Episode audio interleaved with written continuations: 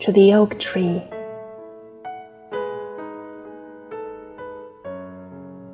If I love you, I'll never be a clinging trumpet creeper, using your high boughs to show off my height.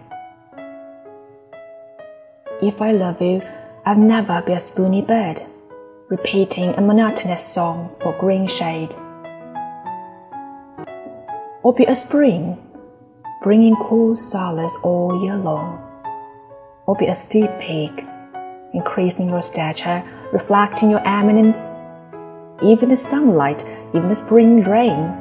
No, all these are not enough. I must be a ceiba tree beside you, be the image of a tree standing together with you, our roots entwined underground, our leaves touching in the clouds. With each gust of wind, we greet each other, and nobody can understand our words.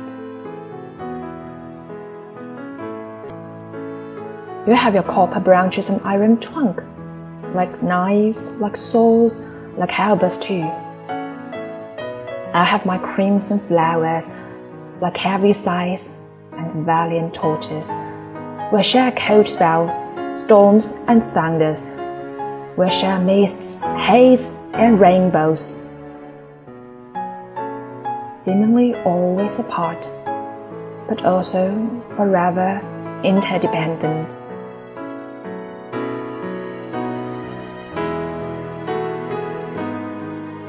Only this can be great love.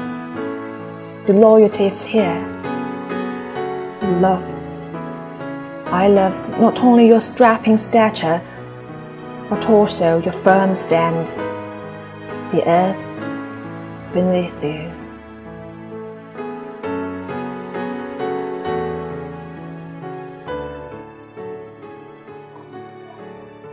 致橡树。我如果爱你，绝不像攀援的凌霄花， 借你的高枝炫耀自己。我如果爱你，绝不学痴情的鸟儿，为绿荫重复单调的歌曲，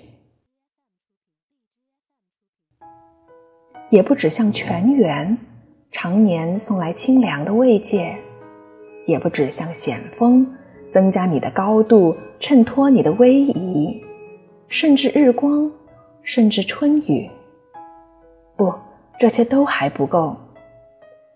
我必须是你近旁的一株木棉，作为树的形象和你站在一起，根紧握在地下，叶相触在云里。每一阵风过，我们都相互致意。但没有人听懂我们的言语。你有你的铜枝铁干，像刀，像剑，也像戟；我有我红硕的花朵，像沉重的叹息，又像英勇的火炬。我们分担寒潮、风雷、霹雳；我们共享雾霭、流岚、红泥。仿佛永远分离，却又终身相依。这才是伟大的爱情，坚贞就在这里。爱，不仅爱你伟岸的身躯，也爱你坚持的位置——脚下的土地。